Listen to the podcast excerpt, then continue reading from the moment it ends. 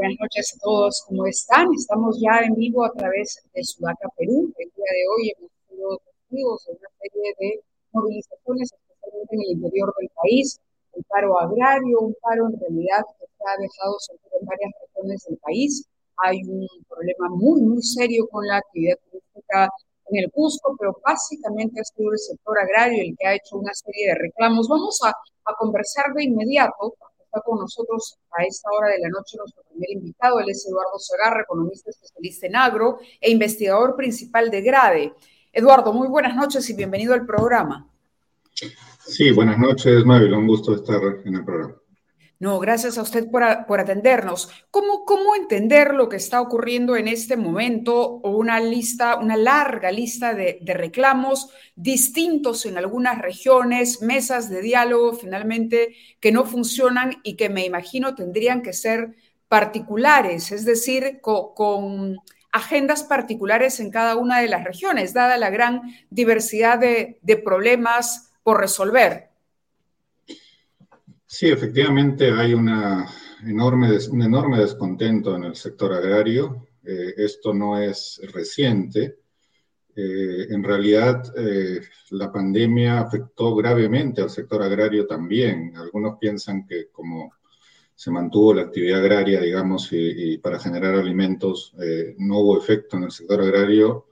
Fue todo lo contrario. Los productores agrarios vieron sus precios caer al piso durante la pandemia la pobreza agraria se incrementó en más de 10 puntos, eh, pasó a llegar casi a la mitad de los agricultores en pobreza. Eh, y luego en el año eso, ocurrió. Estamos hablando, perdóname la interrupción, pero es interesante poder traducir esas cifras o ese porcentaje en familias, en número de familias. ¿Cuántas familias en el Perú dependen de este sector? ¿Están vinculadas directamente su supervivencia, su, su economía vinculada a este sector? Se estima que hay unos dos millones y medio de pequeños productores agrarios en el Perú. Eh, en, términos de personas, estamos hablando de casi 6 millones de personas. Eh, un 20, 20 y tantos por ciento de la población depende de manera directa eh, de la actividad agropecuaria. Eh, y es uno de los sectores más abandonados, más olvidados, que no ha tenido políticas adecuadas y que viene reclamando ya desde hace bastante tiempo. Ya el año 2019 hubo un paro agrario importante Mm. que puso en jaque ya al, gobierno del señor Vizcarra. Eh, luego han habido diversos momentos en los cuales los productores agrarios han ido reclamando una eh, mejor, un mejor trato, políticas adecuadas a sus necesidades. Ahora, luego de la pandemia empezó a bajar el problema de la pandemia, pero apareció un nuevo problema que ha golpeado, digamos, aún más al sector agrario. Eh, en primer lugar, el incremento muy fuerte del precio de los fertilizantes, que primero se duplicó el precio de la urea, luego se triplicó. y actualmente prácticamente estamos en un problema serio de desabastecimiento, es decir, ya no hay eh, y, probablemente no va a haber uria en los próximos meses. Eso quiere decir que no solamente se triplicó, porque el, precio actual podríamos decirlo o, podríamos compararlo, digamos, con, con, lo que se ha venido manejando en tres veces más, ¿se habría elevado el costo tres veces más? Sí, una bolsa de uria, la campaña anterior, es decir, el 2000, la del 2020, el 2021, que terminó en, en, julio del 2021, costaba 70 soles. En los siguientes meses, y ya a principios del año 2021, pero en el segundo semestre del 2021, pasó a costar eh, casi 140, 150 soles. Luego eh, subió a 210, 220 soles, y actualmente está en 250, pero ya prácticamente no hay uria, eh, no, no, estamos teniendo uria en stock. El Perú es un país que importa el 100% de la uria, no la producimos internamente. Eh, entonces, esto es muy grave porque afecta a todos los agricultores, a una gran cantidad de ellos. Claro. Los más comerciales son los más afectados, los mm. productores de arroz, los productores de papa, de maíz, eh, tienen efectos inmediatos. Por eso es que el descontento es masivo, es en todo el país. Evidentemente hay agendas regionales y problemas locales, pero, pero hay un descontento masivo que, que abarca todo el país. La siguiente pregunta es, ¿qué le tocaría hacer al gobierno? Porque el problema está ya identificado. Usted nos acaba de hacer un diagnóstico bastante serio ¿Qué le tocaría hacer al gobierno? Porque lo que hemos visto hoy son protestas donde se expresa el descontento, pero donde está, por ejemplo, el problema de los fertilizantes, pero además otros puntos de agenda y uno no termina de entender, bueno, de pronto, si es el asunto de los fertilizantes, podemos focalizarnos y encontrar una solución. Si es el desamparo económico, eh, para otorgamiento de créditos. Ahí hay otro punto interesante por trabajar, que, en algún momento un entrevistado nos mencionó. Pero ya cuando uno ve que hay marchas pidiendo el cierre del Congreso, por ejemplo, es muy complicado. El cierre del Congreso es absolutamente inconstitucional. No se puede atender una necesidad de esa naturaleza para ah, mejorar la calidad de vida y, y entiendo, no es la solución al problema que tienen los agricultores en el país. ¿Qué herramientas tendría hoy el gobierno que sí podría utilizar para mejorar la situación o por lo menos ayudar al sector agrícola, especialmente a estos dos millones de pequeños agricultores, a superar este bache? Sí, eh, lamentablemente el gobierno no tiene muchos instrumentos para resolver el problema de los fertilizantes. Eh, en primer lugar, porque dependemos, como te decía, 100% de la importación de urea. En el Perú no se produce urea. Mm. El único fertilizante que producimos es el guano de la isla, pero que es un muy buen fertilizante, pero que en el mejor de los casos alcanza a cubrir el 3-4% de la demanda eh, nacional de eh, fertilización. Mm. Entonces, ¿qué es lo que puede hacer el gobierno? Y lo que debe hacer inmediatamente es un despliegue diplomático y comercial a nivel internacional para conseguir por lo menos 200 a 300 mil toneladas de urea en los próximos dos meses. Si el gobierno no consigue esa, hacer eso, vamos a entrar en una etapa aún mucho más complicada, empezando ya la campaña agrícola sin fertilizantes, es, el, eh, es casi hablar de empezar eh, con, un serio problema para producir. se estima que los rendimientos, la productividad, la producción de varios cultivos importantes caería entre 20 a 40%. Eh, el arroz mismo ya está muy afectado porque entre enero, febrero, marzo, que se han sembrado importantes hectáreas de arroz, han habido serios problemas de eh, falta de urea y de fertilizante. Entonces, ya tenemos un problema, pero ese problema va a ser aún peor. ¿Qué países producen y exportan urea? Muy pocos. Y ese es el problema. El principal exportador mundial es Rusia, del cual importábamos el 70%. Claro. Por la guerra, Rusia en este momento eh, no hay posibilidad de comprarle directamente. Podríamos intentar comprarle a China, que también exporta, pero que no está exportando ahora por cuestiones de seguridad alimentaria interna. Podríamos ver una fórmula para que China le compre a Rusia y a su vez nos reporte la uria. Hay que buscar alguna solución. Eh, esto, el gobierno no puede quedarse de manos cruzadas mm. esperando que esto se resuelva por sí solo. Esto es algo muy grave. El sector privado no puede importar porque no tiene canales ahorita para poder importar. Eh, nosotros, el sector privado es el que importa uria pero eh, ha venido importando poquísimo. En este periodo, hasta abril, solo hemos importado unas 20.000 toneladas, cuando normalmente se importan 200.000 toneladas. Entonces, es un despliegue inmediato, es un problema de seguridad nacional. Mm. Eh, todas las, eh, el cuerpo diplomático y el, y el, cuerpo de agregados comerciales debería estar haciendo gestiones para ver dónde podemos conseguir uria y salvar de alguna forma la próxima campaña agrícola. Mm. De acuerdo. Tengo una pregunta, Mariano Trizano, que es uno de los eh, seguidores del programa. Gracias, Mariano. Un saludo para ti. Dice, ¿qué país tiene el mejor sistema agropecuario en el mundo que podría Perú de pronto tomar como ejemplo y copiar ese sistema, ya mirando, claro, Mariano se proyecta a largo plazo, ¿no? Para no repetir estas situaciones, eh, ¿qué se podría hacer? ¿Por, dónde empezar a mirar salidas, además de la que usted sugiere, que es una solución de emergencia en el corto plazo, esta gran cruzada tocando puertas en el extranjero para conseguir proveedores de URIA. Es, una, eh, eh, digamos, una, medida de emergencia esta. Sí, sí, sí. Yo creo que, tenemos que evaluar seriamente la, la, necesidad que tenemos también de producir fertilizantes en el Perú.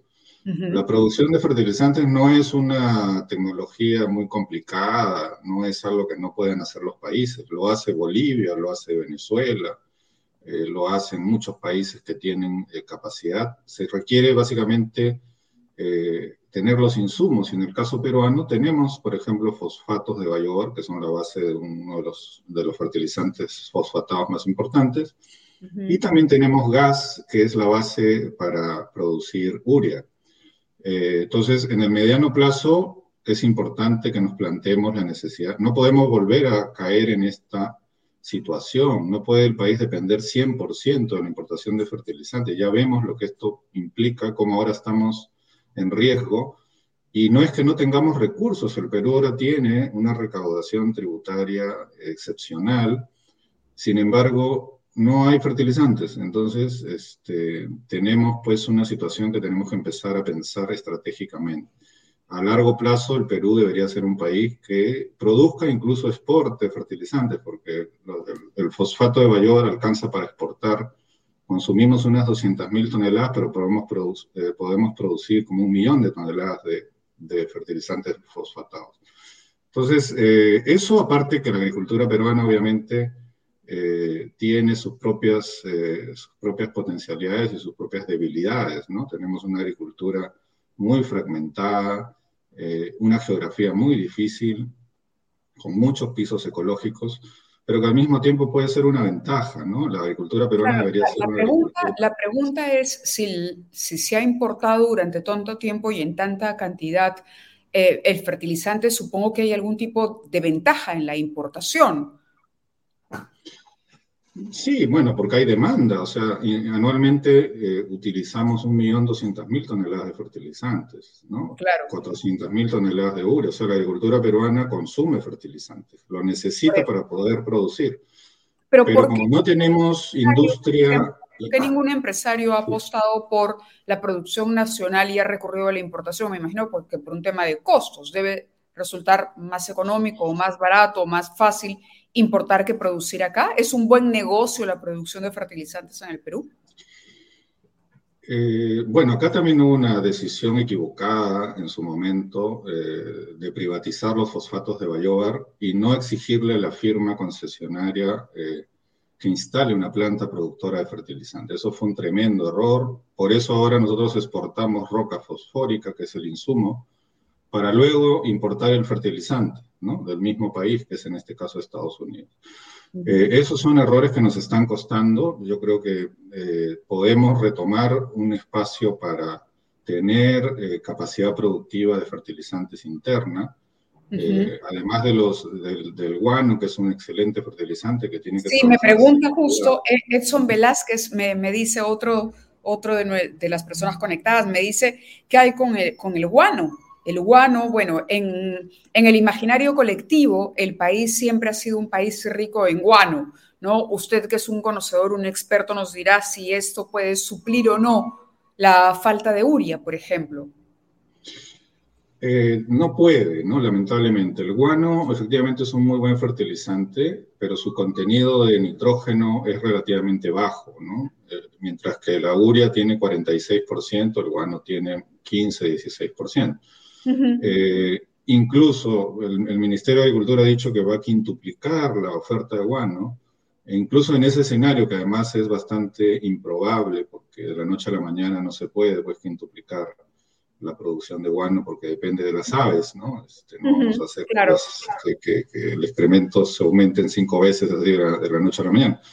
Pero incluso si se hiciera eso, eso alcanza solo para cubrir un 3-4% de la demanda interna. Entonces, no hay manera de que el guano nos va a resolver. Eso ya es un tema que deberíamos sincerar. El, el ministro de Agricultura debería dejar de, de decir esta tontería porque eso lo que hace es que eh, impedir ver que estamos ante un problema grave que tenemos que resolver, ¿no? Entonces, eh, lamentablemente se sigue insistiendo dos, dos, errores, ¿no? Que el guano va a resolver o que la importación de urea de Bolivia. Bolivia tampoco está en posibilidades de exportarnos eh, cantidades de urea significativas.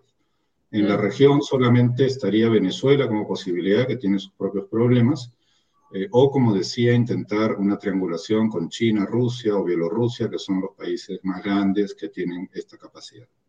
Mm, de acuerdo. ese es el tema más importante, digamos, el, el, foco está centrado en los fertilizantes. ¿Qué otras medidas cree usted se podrían tomar colaterales para lo que hemos visto el día de hoy? Hace poco entrevistábamos, no recuerdo bien qué invitado a propósito de este tema y nos decía que Ah, ok, Carolina Trivelli, hablamos con la exministra Carolina Trivelli y ella decía que hoy por hoy se vuelve urgente el tema del subsidio directo a las familias que dependen, precisamente por la emergencia que se ha suscitado, decía ella y destacaba que es para estos momentos cuando el Perú se encuentra en un contexto internacional sobre el que no puede manejar, no, es imposible que, que nosotros podamos decir cuándo terminará la guerra en Rusia y establecer, restablecer el mercado global de fertilizantes, que es en estos momentos en los que se requiere aplicar este tipo de medidas temporales y de emergencia. ¿Usted coincide con ello? Sí, bueno, es que el otro gran tema de las de la protesta y el descontento popular es el aumento del precio de los alimentos, sobre todo los de, los de componente importado, ¿no es cierto? El maíz, importamos el 60% del maíz en el Perú, el 100% del trigo, el 40% de la leche, eh, el 100% de la soya. Somos, ahí también hay un problema con nuestra estructura productiva. Somos demasiado dependientes de la importación porque hemos abandonado nuestra agricultura eh, familiar, que es la que produce ese tipo de alimentos. Entonces, eh, sí, ante, una, ante un problema eh, coyuntural importante de precios, la mejor alternativa no es la que está usando el gobierno, de, exonerar del IGB algunos productos, que no es muy efectivo y no es equitativo. Sí hay que impulsar lo que llamamos un bono alimentario, que tendría que darse por lo menos al 50% más vulnerable, más pobre de la población, que es donde el gasto alimentario es más importante y, hay, y se sufre más directa y rápidamente ante este incremento. Mm. Eh, además que está el incremento del precio de los combustibles, que también ha golpeado mucho a las, las familias, eh, en un escenario donde todavía estamos con cierta recesión, no hemos recuperado mm. plenamente el empleo y toda la capacidad económica. Entonces, yo coincido con Carolina Trivelli y otros, hemos tenido varias reuniones de diversos economistas y casi todos están de acuerdo en la necesidad de impulsar eh, medidas de ayuda económica directa a los hogares en este momento. Creo que la medida del IGB debería diluirse, creo que es una medida poco efectiva, cara, que, cuesta un montón de plata y no resuelve casi nada del problema. Mm, es decir, no prolongarse. Eh, ya se había recibido críticas, sin embargo, el, gobierno no parece haberlas escuchado, porque de cara a la población suena bien, suena bien decir que no se va a pagar impuestos, ¿no? Resulta siendo populismo, pero no, no una medida efectiva, eficiente y que realmente pueda resolver un problema técnico, estructural, que, tiene que ser analizado por, personas con el conocimiento que corresponde. Sí, ese es un problema que estamos viendo en, el gobierno, ¿no? que no atina a enfrentar los problemas eh, en la raíz del propio problema, ¿no? como que plantea salidas eh, inefectivas, poco realistas, sin criterio técnico, eh, y se demora en, en plantear propuestas y salidas que todo el mundo está planteando que se necesitan. Mm, Entonces, no entendemos, digamos, por qué el gobierno está de espaldas a soluciones básicas que la gente está necesitando y pidiendo para enfrentar este momento difícil. Recursos no faltan. Hay recaudación tributaria excepcional por el boom minero, el de los precios de los metales. Eh, pero hay que usar bien esos recursos, no se trata de dilapidarlos. Y esta medida del IGB es una manera de tirar los recursos al agua en vez de enfrentar el problema. De acuerdo, le agradezco mucho que haya estado con nosotros, Eduardo. Importante su punto de vista, muy amable por haber compartido esta preocupación y estas salidas. Gracias, buenas claro noches. Que sí.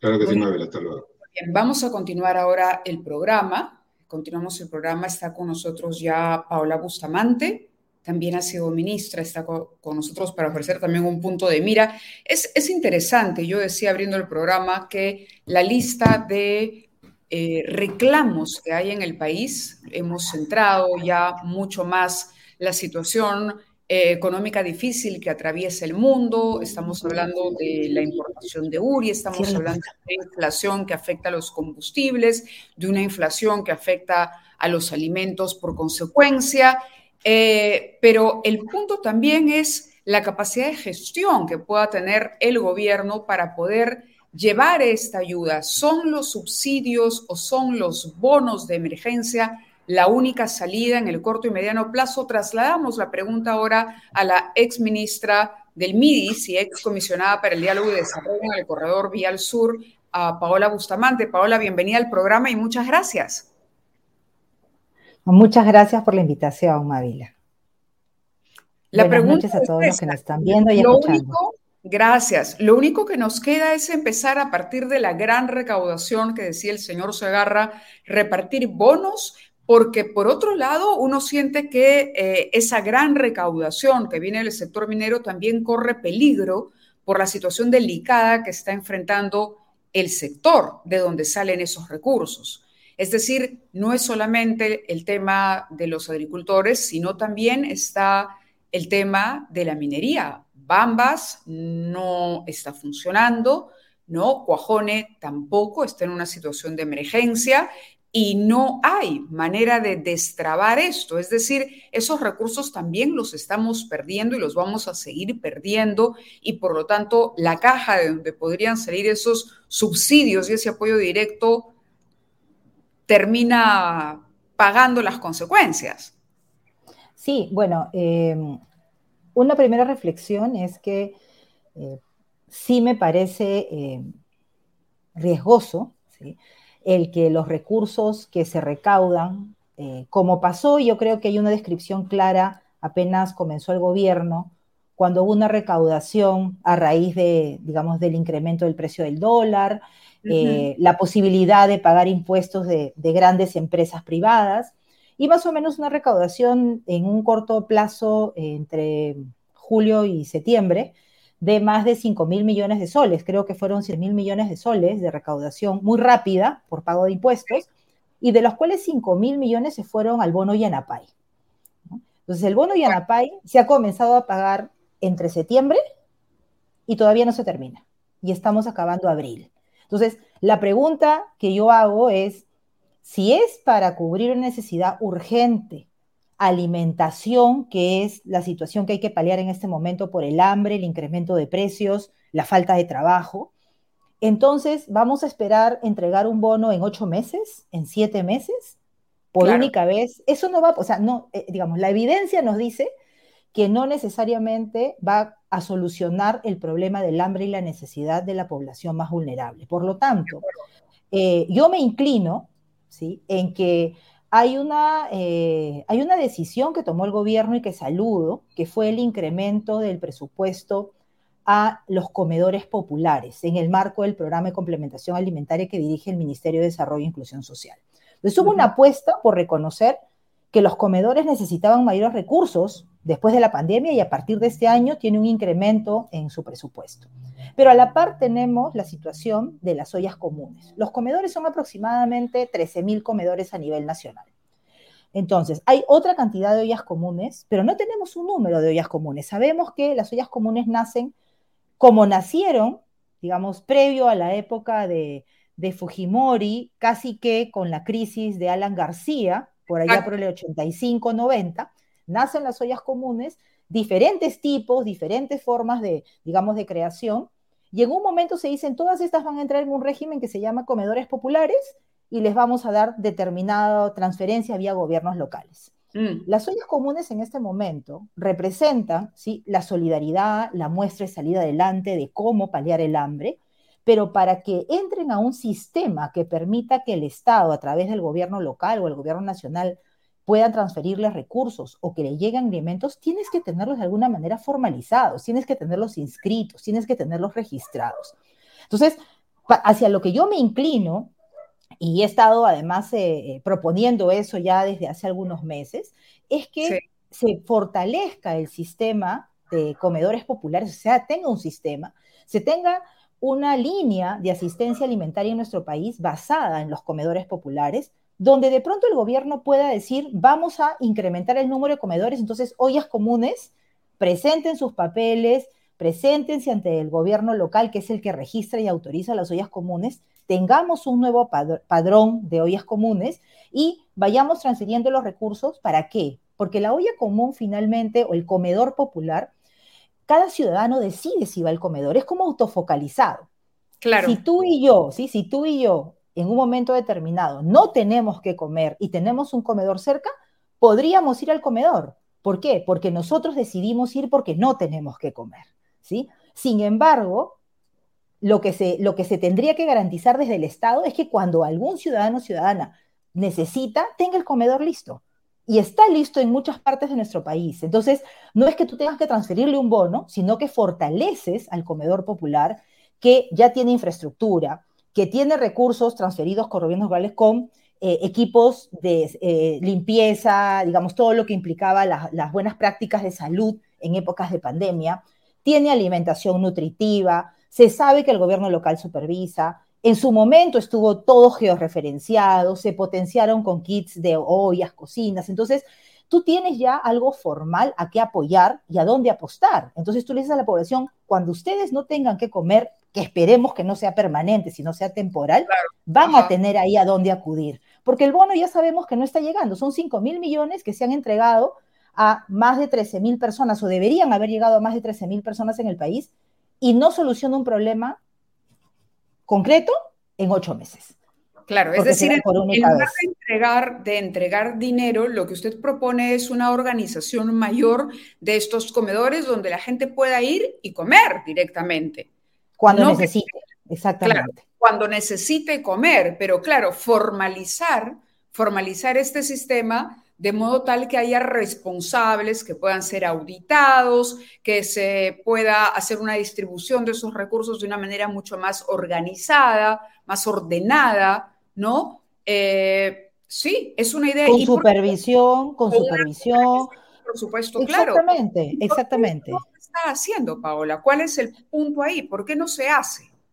Mire, eh, nosotros, digamos, desde desde Evidencia Consultores hemos estado además planteando el tema, hemos estado eh, detrás, eh, personalmente tengo contacto con varias organizaciones de comedores, ¿no? Y lo que me comentan es que ellos han estado como que a portas de que el gobierno plantee esta alternativa, que es la que consideran además que sería más viable teniendo en cuenta que hay una organización, Mavila, para en el año 2016, ¿sí? Cuando me encontraba como ministra de Inclusión Social, y terminando el gobierno del expresidente Humala, uno de los temas que dejamos en adelante, y mira, eso ha pasado casi después de 20 años de que los comedores estaban funcionando, 14.000 comedores georreferenciados, juntas directivas actualizadas. Eso significa formalizar a una organización social que está en base a la solidaridad trabajando por la población. Eso se dejó de lado después. Entonces, la pregunta es, ¿qué es lo que está pasando hoy para que se siga pensando que se tienen que entregar a las ollas comunes canastas a través de un programa como Jaliwarma, que no es su objetivo, que las canastas que entrega Jaliwarma son canastas que sirven para 15 días para un ciudadano, no para un comedor, ¿no? Y el mensaje que se está transmitiendo es, en el momento que ustedes se conformen como ollas comunes, el Estado les va a entregar canastas.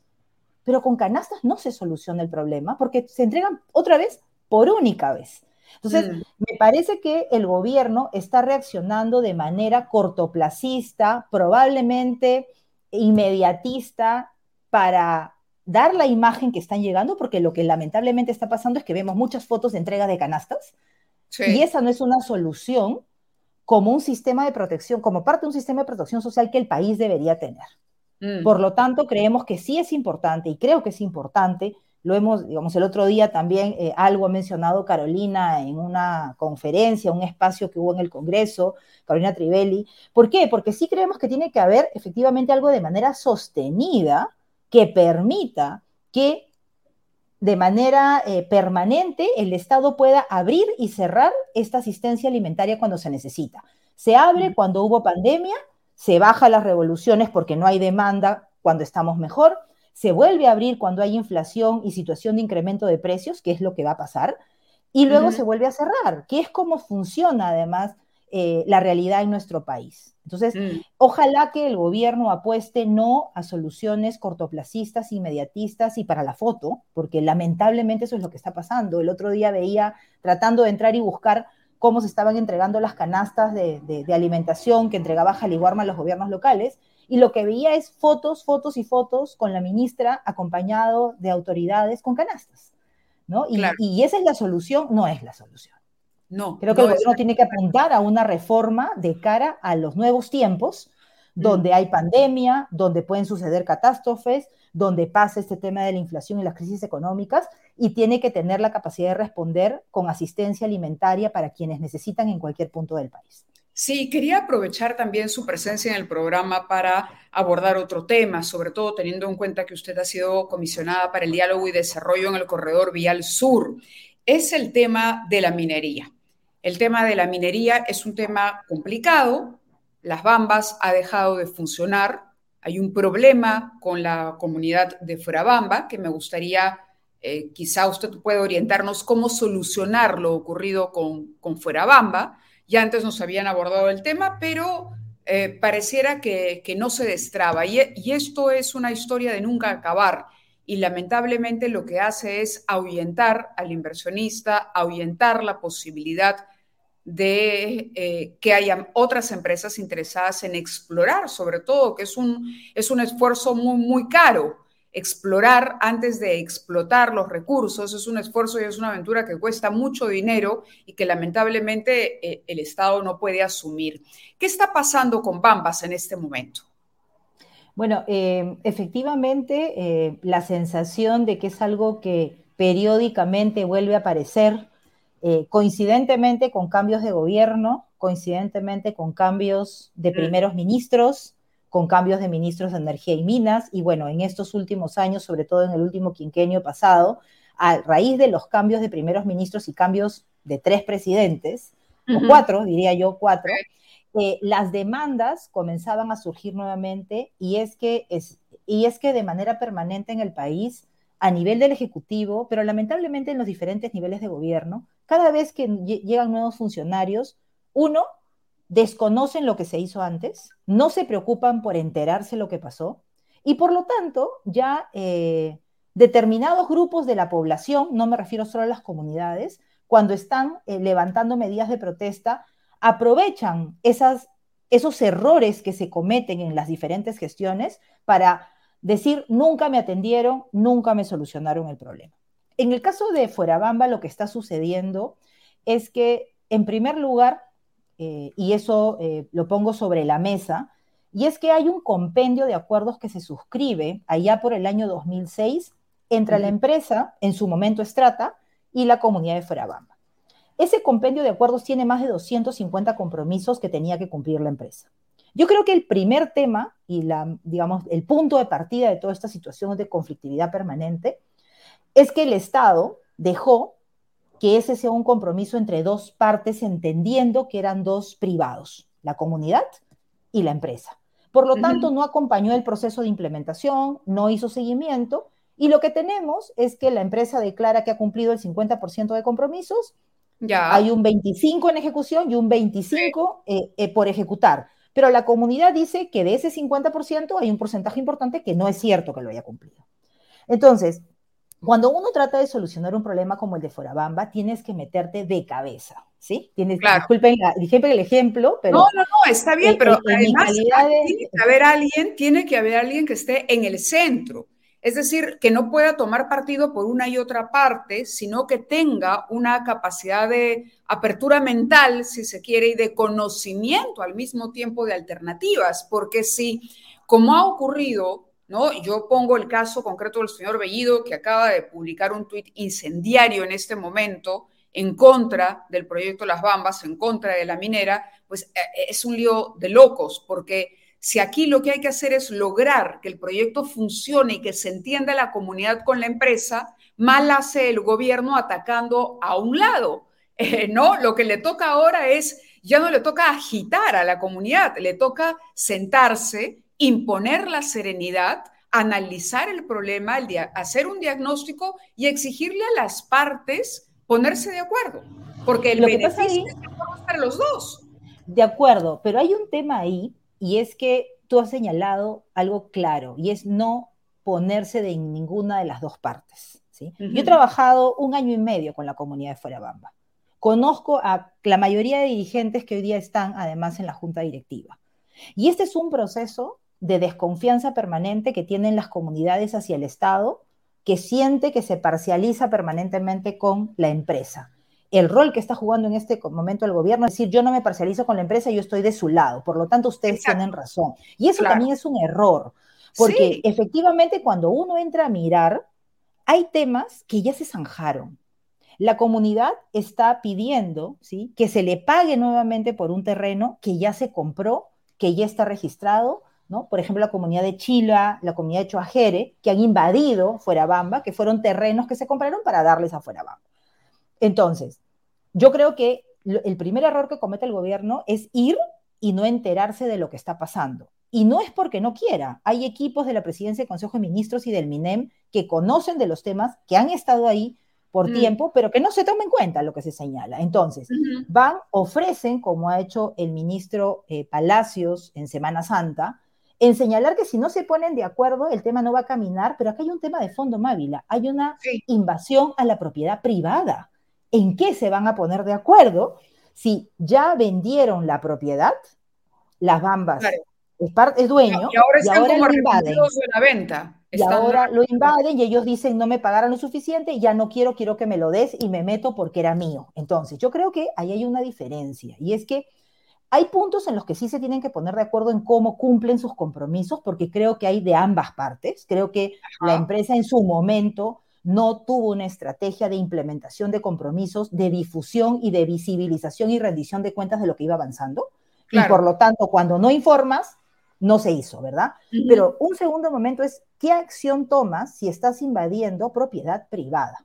En este momento, la mayor preocupación es que las comunidades se han cerrado, en que no van a salir, y de acuerdo a la información que tengo del día de ayer, en la tarde-noche, es que además en la invasión hay niños y adultos mayores. Es un tema muy delicado, porque si hay niños y adultos mayores, quiere decir que hay población vulnerable. Entonces, una acción ¿sí? de desalojo sería muy difícil. Claro, habría, un costo, habría un, costo, muy alto. muy alto, claro, si uno apela a un desalojo con violencia, ¿no? Exacto, entonces tiene que primar el diálogo.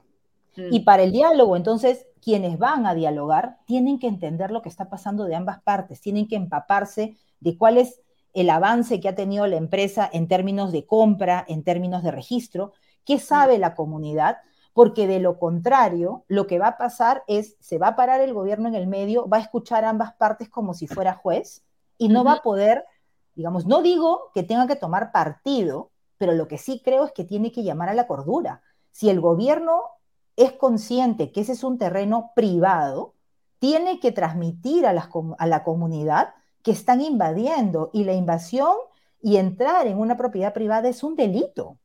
Muchas veces, en más de, una oportunidad, hemos tenido que ir a las vías, explicar a la población que cuando bloquean la vía, que es una vía nacional de acceso público, nos ha pasado en algunas zonas en Chumbivilcas, se le tiene que explicar a la población que más allá que pueda ser, a ver, válida la demanda que tienen, no es la forma de lograr los objetivos vulnerando los derechos de los demás al tránsito, como por ejemplo pasaba en el bloqueo de vías o ahora con invasión de propiedad privada. Yo creo que en este momento no vemos una estrategia del gobierno, creo que sí eh, tiene que eh, generarse una estrategia donde no solo participe el ministro de Energía y Minas, creo que van a tener que involucrar a los ministros que tengan mejor capacidad para el diálogo y sobre todo para entender lo que está sucediendo, de pronto que ingrese cultura a tratar de entender lo que está pasando o equipos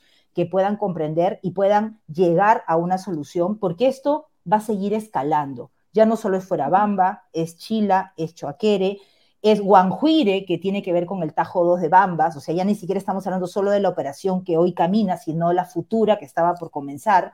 Y esto tiene además su espejo en Cuajone, tiene espejos en diferentes partes de nuestro país y el gobierno se les está escapando de las manos. Ese es un tema sumamente delicado que el gobierno no debe dejar pasar y debe de armar una estrategia con personas que se empapen del tema, sean ministros o no, pero que vayan a buscar y retomar confianza para que puedan desalojar pacíficamente, porque efectivamente una acción de intervención como la que se ha planteado, por ejemplo, el día de ayer en Consejo de Ministros eh, para eh, lo que corresponde a Moquegua, ¿no? Podría tener un costo muy alto y no es sencillo tomar esa decisión habiendo estado eh, en cargos de alto nivel como para sumar en ese proceso. No es sencillo tomar la decisión de declarar estado de emergencia y que ingresen las Fuerzas Armadas o la policía, pero para eso tiene que entrar una comisión tiene que entrar diferentes actores. He visto que está participando la Defensoría del Pueblo. Una comisión que, que, capaz, una comisión capacitada. Evidentemente, enterada, informada.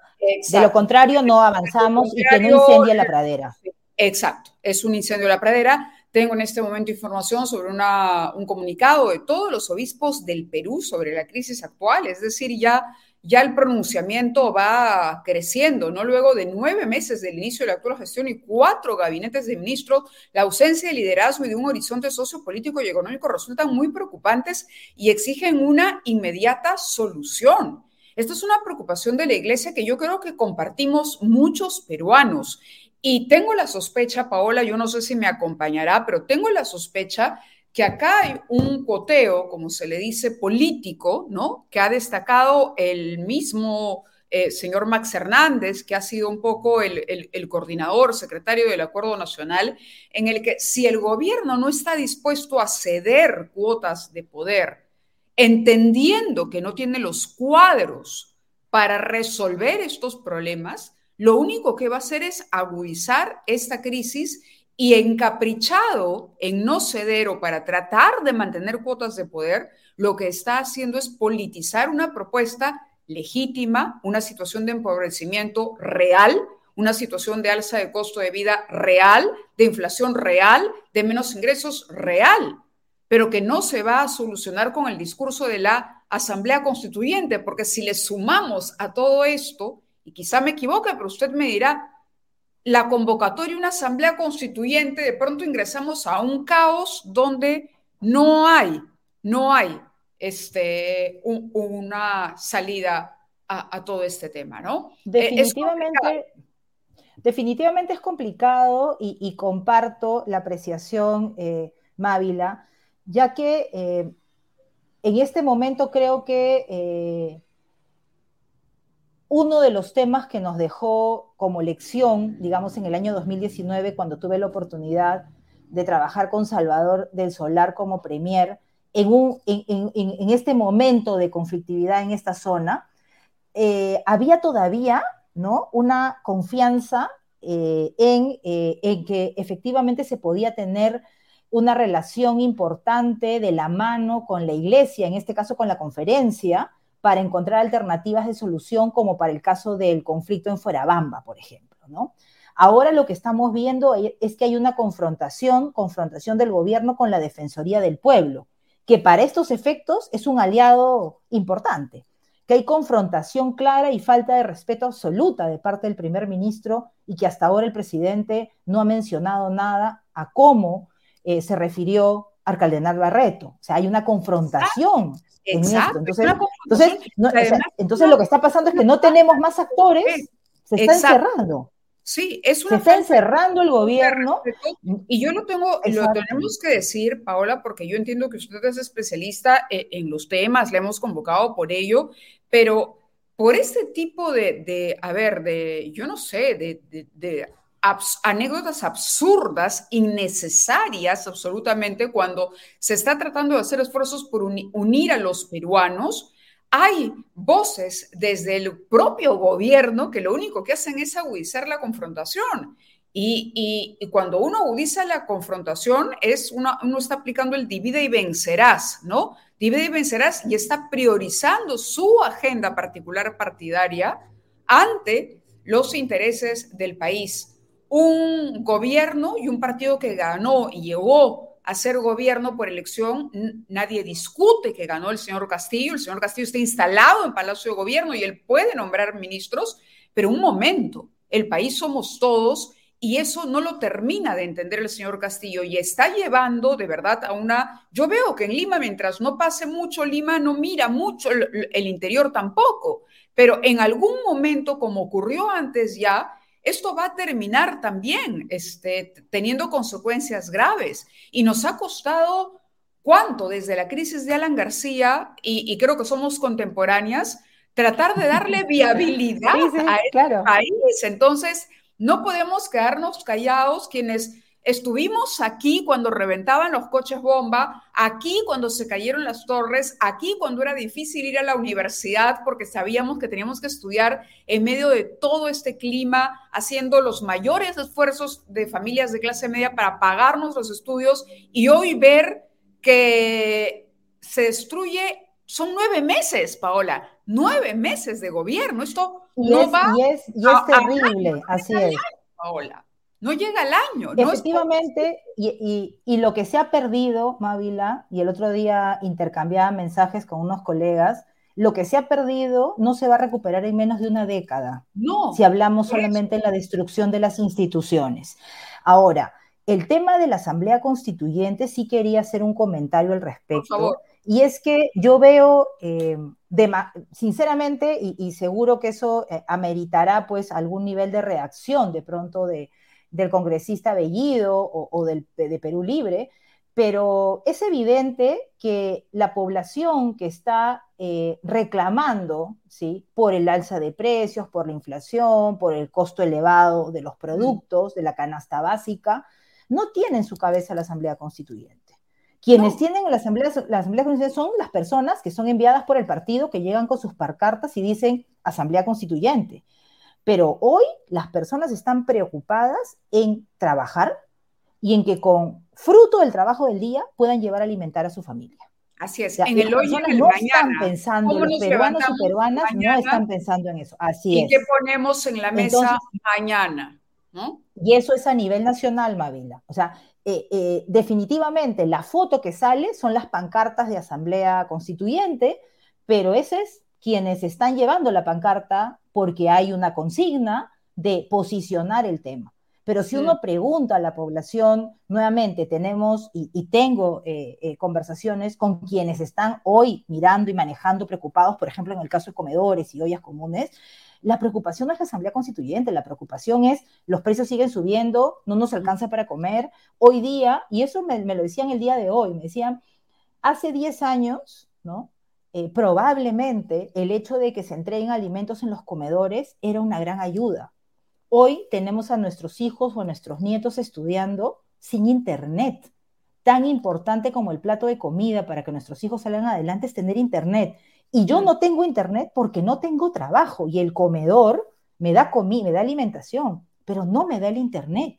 El teléfono móvil es una necesidad, el teléfono celular, y eso no es un lujo, es una necesidad porque mis hijos pueden estudiar. Entonces, si no trabajan, no tienen acceso. O sea, no solamente es alimentos, el alimento es fundamental. No podemos permitir que peruanos y peruanas pierdan el, o sea, estén, estén en hambre, no se puede permitir. Pero hoy ya no solamente es el hambre, es el acceso al desarrollo, al estudio, a avanzar. Y las señoras me decían, si no trabajamos, si no tenemos ingresos, nuestros hijos no tienen acceso a internet ni a teléfono. Entonces, ¿cómo van a estudiar?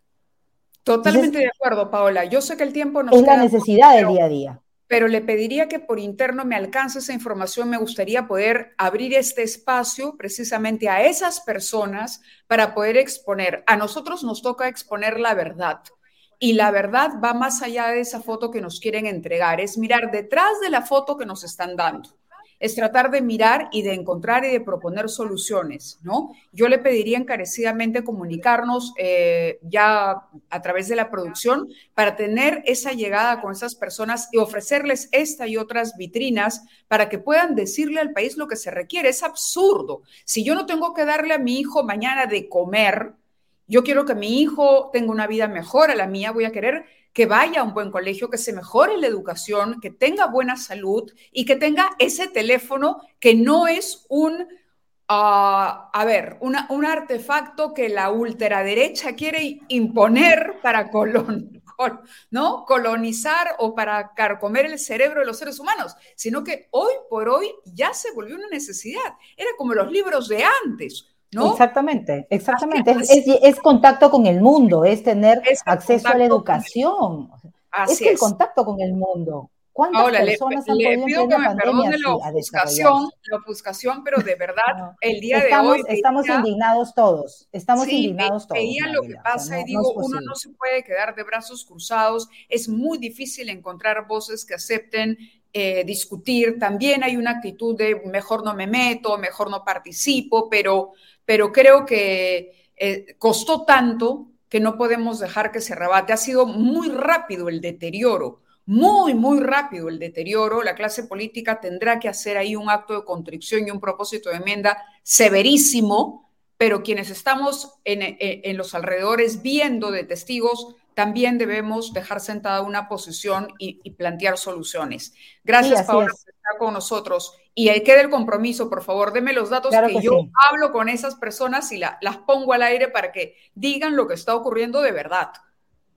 De acuerdo, claro que sí. Yo creo que todos los que queremos a nuestro país y no nos fuimos en su momento con toda la descripción que tú bien has hecho, Mávila, nos duele lo que está pasando y tenemos que sumar todos, todos, para que las cosas sean distintas. Muchas gracias por la oportunidad.